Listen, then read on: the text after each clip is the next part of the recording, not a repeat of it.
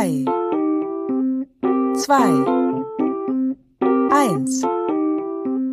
Herzlich willkommen zu DigiKids, dem Podcast für Kinder in der digitalen Welt. Hallo zusammen zu einer neuen Folge von DigiKids, dem Podcast für Medienkompetenz, Medienbildung und digitalen Lebensrealitäten von Kindern. Worüber möchte ich mit euch heute sprechen? Smart Toys soll das Thema sein. Smart Toys, also Spielzeug, das digital vernetzt ist, was digitale Komponenten hat. Ähm, und äh, es gibt ja eine Fülle von Spielzeug, die diese Kriterien aufweist. Ich konzentriere mich heute in dieser Folge vor allen Dingen auf ähm, so Hybridspielzeug, nenne ich es mal. Ich weiß gar nicht, ob das so der Fachterminus ist. Also ich meine jetzt nicht die Drohne, ich meine jetzt äh, äh, äh, nicht so sehr ähm, die, weiß ich nicht, das, den Roboter, den ich mit dem Tablet programmieren kann.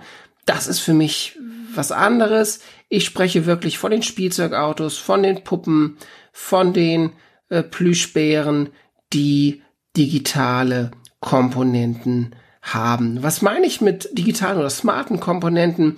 Also die erkennen ähm, ihre Umgebung ein Stück weit und reagieren auf Interaktionen.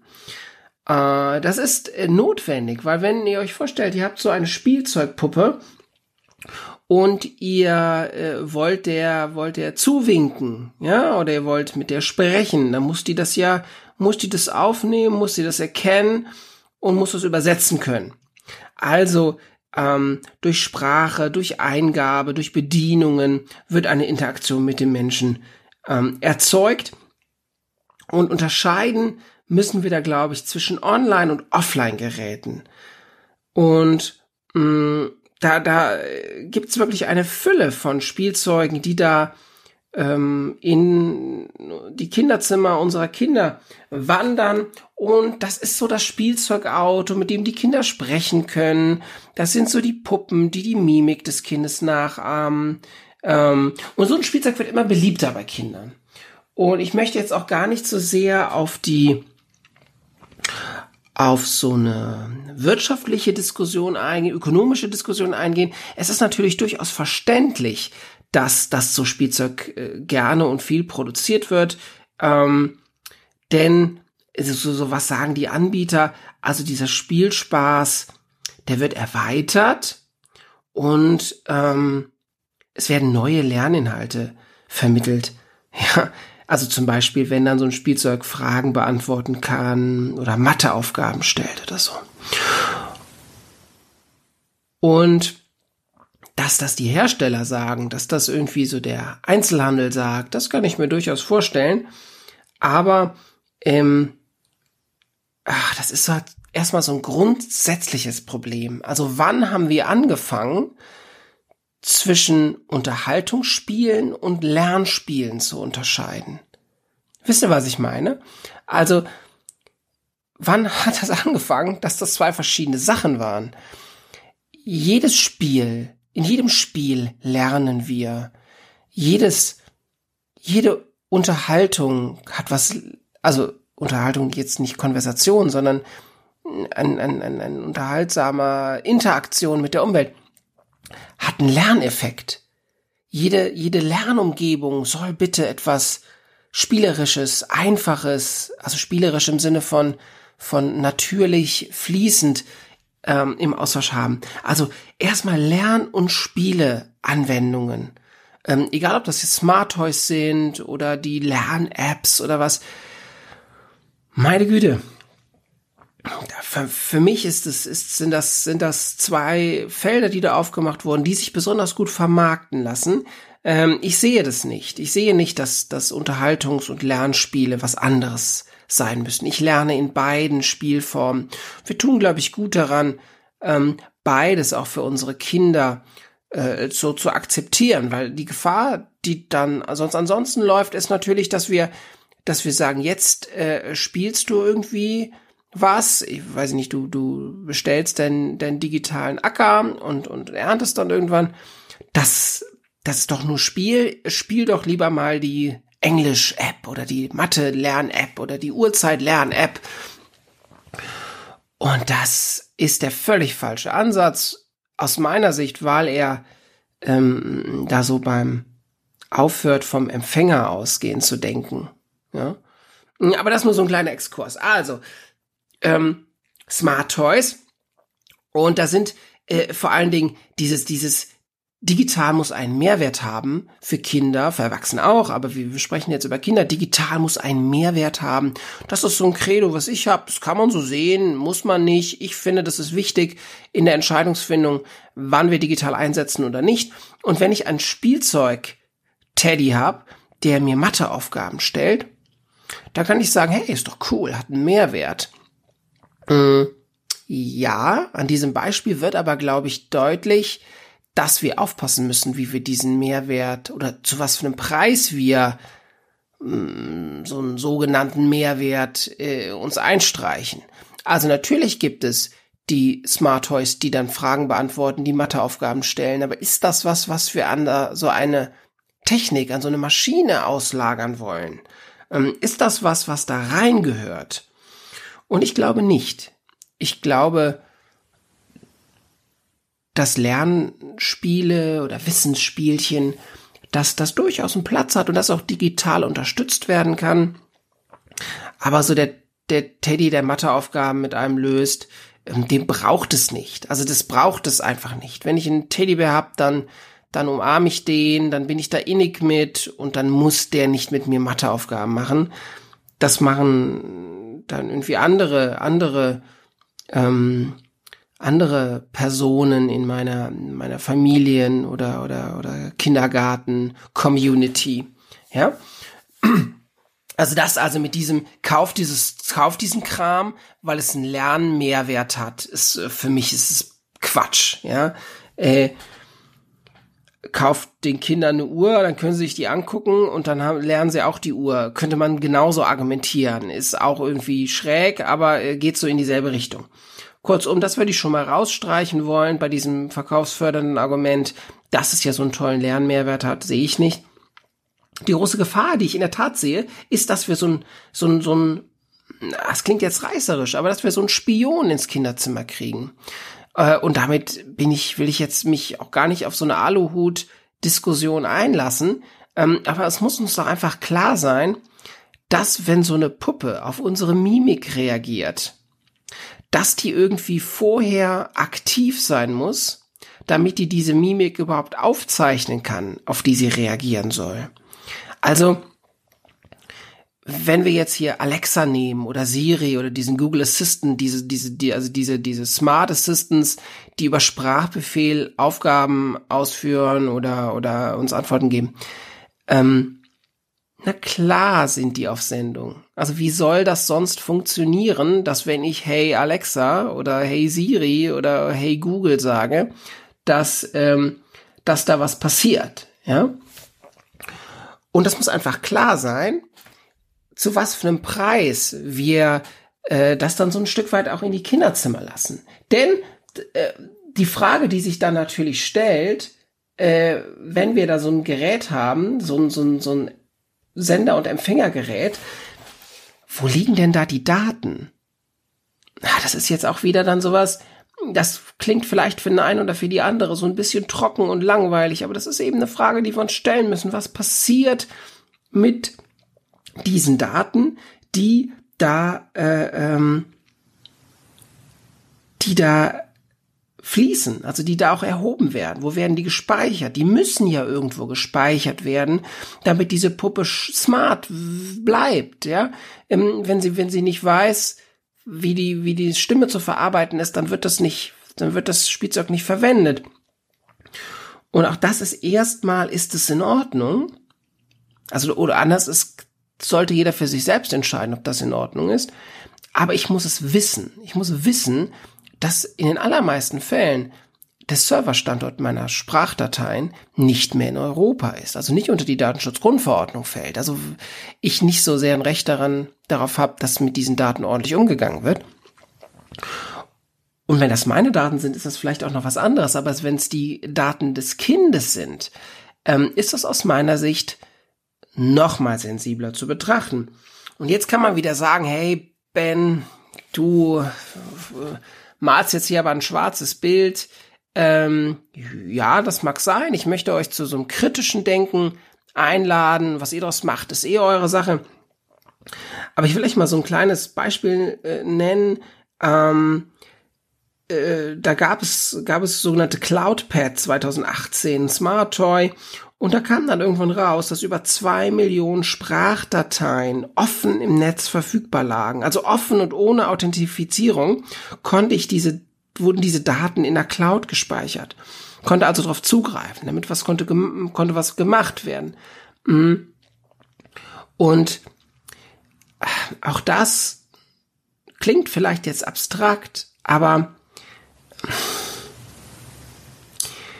die Frage ist an der Stelle, inwieweit wollen wir Digitalität so Identitätshoheit von uns ergreifen lassen. Denn wenn diese Geräte die Stimmen von uns kennen, die, die, die Stimmen, die Gestiken unserer Kinder kennen, dann kann das Rückschlüsse auf ein Kaufverhalten, auf ein soziales Verhalten ähm, nehmen, und äh, da haben wir jetzt noch gar nicht den Fall besprochen, dass ich natürlich auch von außen in ein solches Netzwerk rein kann und kann zum Beispiel über eine solche Puppe mit den Kindern sprechen. Auch da gibt es Fälle, ähm, wo das ähm, wo das in der Tat äh, Probleme gegeben hat.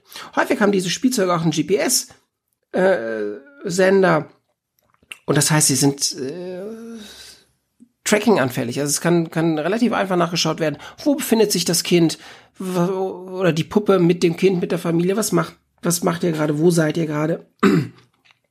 genau. In Deutschland wurde das, ich packe euch das in die Show Notes. In Deutschland wurde das bei dieser Puppe My Friendly Carla besonders offensichtlich. Mm, also äh, Daten, die bei der Registrierung und bei der bei der bei dem Spielen erhoben werden, die können dann natürlich für zielgerichtete Werbung und zur Profilbildung von Kindern genutzt werden. Und das muss man einfach wissen, ähm, wenn man sich äh, mit Smart Toys beschäftigt. Darüber steht die Frage, müssen wir alles digitalisieren, was geht? Also ja, es gibt die Smart Toys, es gibt die Babyphones, wo Mama und Papa Sprach äh, Voice Files eintragen kann und kann dann über das Babyphone mit dem Kind sprechen, wenn das meckert, wenn das weint, wenn das quengelt. Hm. Ist das dasselbe, wenn so eine Kiste sagt, ja, alles ist gut, Mama ist gleich da? Oder ist das, ist das essentiell wichtig, dass das Mama sagt und kein kleiner weißer Kasten? Das ist so eine Frage, die ich euch mitgeben möchte. Und unterschätzen wir nicht unsere Kinder gnadenlos, wenn wir so eine Haltung haben, naja, das ist jetzt heute so, Kinder mögen so digitales Spielzeug und das, das, das, das muss jetzt alles sein, alle haben das, so, weiß ich nicht, was da sonst noch für Geschichten rumgeistern können. Ähm, ja, digital ist cool, digital hat ganz tolle Chancen, ganz tolle Mehrwerte, aber wir machen nicht digital um jeden Preis. Nur weil es geht, müssen wir es nicht digital darstellen. Da reicht es uns ähm, und das ist so meine Erfahrung auch in den Workshops. Bei DigiKids, da reicht es den Kindern völlig, wenn wenn das Spielzeugauto einfach aus Holz ist oder die Puppe aus Stoff und Wolle und so, ja, weil das das Interaktive, das Smarte projiziert die Fantasie, die Kreativität des Kinder, des Kindes in die Puppe und nicht so sehr so ein, so ein outgesourcete digitaler Impuls. Den braucht's da. Aus meiner Sicht braucht's es da nicht. Unsere Kinder wollen gerne Impact auf ihre Umwelt haben, Einfluss, Austausch kommen, Wirkung haben auf ihre Umwelt. Und das können sie, das können sie durchaus auch mit, mit analogen Spielsachen. Das muss, das muss jetzt in, in, im, im Bereich Puppe, Teddy, Auto, muss das kein Smart Toy sein. Ähm, fällt da so ein, so ein Satz an, den ich, ein, den ich irgendwie ganz schlau fand. Ich weiß aber auch nicht mehr von wem er, von wem er stammt. Wenn ihr das irgendwie präsent habt, schickt's mir gerne. Und zwar ging es ähm, sinngemäß darum, dass Kinder, also dass das Schlimmste, was wir Kindern angetan haben, war der Spielzeugplatz, äh, Spielplatzbau. Ja? Äh, warum? Weil wir den Kindern vorgegeben haben, äh, was sie wie zu bespielen haben. Vorher war da vielleicht ein Stück Wald mit paar Bäumen, ähm, wo man hochklettern konnte oder eine Wiese oder ein Gebüsch, paar Steine, Stöcke. Ähm, da haben die Kinder wunderbar mit gespielt und so die Spielgeräte, dieses ganze Tolle, schränkt ja im Prinzip ist jetzt, ist jetzt ganz Hardliner-mäßig, ja. Ich will jetzt auch nicht so, so, so Waldorf-mäßig rüberkommen, aber nur so als Gedanke mal, ja. Ähm, da äh, stellt dann natürlich äh, es ist so ein Spielplatz, die genau diese Kreativität walzt das erstmal platt und stellt da Geräte hin, die dann genauso bespielt werden müssen, weil sonst kommt man die Rutsche, kommt man nur runter und die kommt man nicht hoch oder kommt man auch hoch, aber dann, dann so, ja. Ihr wisst, was ich meine. Ähm, ja, und das ist alles so eine Frage, die mich auch bei dem Thema Smart Toys beschäftigt. Müssen wir das wirklich digital darstellen? Oder ist das analoge nicht, nicht viel smarter an der Stelle?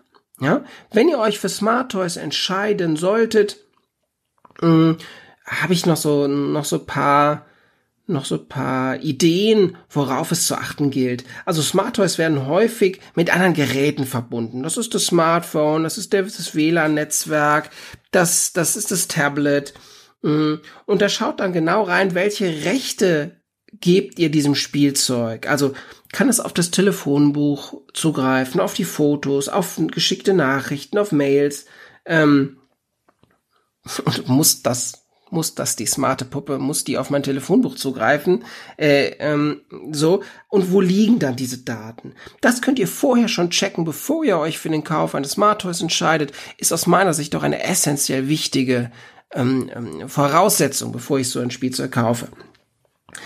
Ähm, jetzt kommt kommt was, das ist wieder nicht so, ach, nicht so bekömmlich und vielleicht auch gar nicht so alltagspraktisch, aber fairerweise muss man sagen, wenn ihr mit diesen Smart Toys spielt, also eure Kinder damit spielen, die Kinder, mit denen ihr zusammenarbeitet, äh, spielen, dann solltet ihr vor jedem Spielen das WLAN aktivieren und danach wieder rausnehmen. Also ihr könnt diese Puppen hier online und offline setzen und das solltet, müsstet ihr im Prinzip, damit ihr diese diese eben beschriebenen Faktoren ausschließt oder weitestgehend ausschließt, äh, solltet ihr vor jedem Spielen das, das Spielzeug off, online und nach jedem Spielen das Spielzeug on, offline setzen. Ja, da bin ich zwar mit on und offline durcheinander gekommen. Also vor dem Spielen online setzen, nach dem Spielen offline setzen. Ja, jetzt zeigt ihr mir hier, zeigt ihr mir mit Sicherheit durch euer Headset oder Boxen oder wo auch immer, äh, äh, Autoradio, wo auch immer mich jetzt gerade hört, ähm, zeigt ihr mir mit Sicherheit einen Vogel nicht ganz so unrecht, denn das ist natürlich, ich weiß das auch, dass das, dass das nicht so richtig alltagspraktisch ist, aber so wär's ordentlich. Ähm, und äh, auf jeden Fall die voreingestellten Passwörter, die ihr mitbekommt äh, bei diesen Smart Toys, würde ich definitiv durch ein ähm, äh, individuelles Passwort ersetzen. Ja, das ist so ein kleiner Rund, Rundgang, so eine kleine Infosafari zum Thema Smart Toys.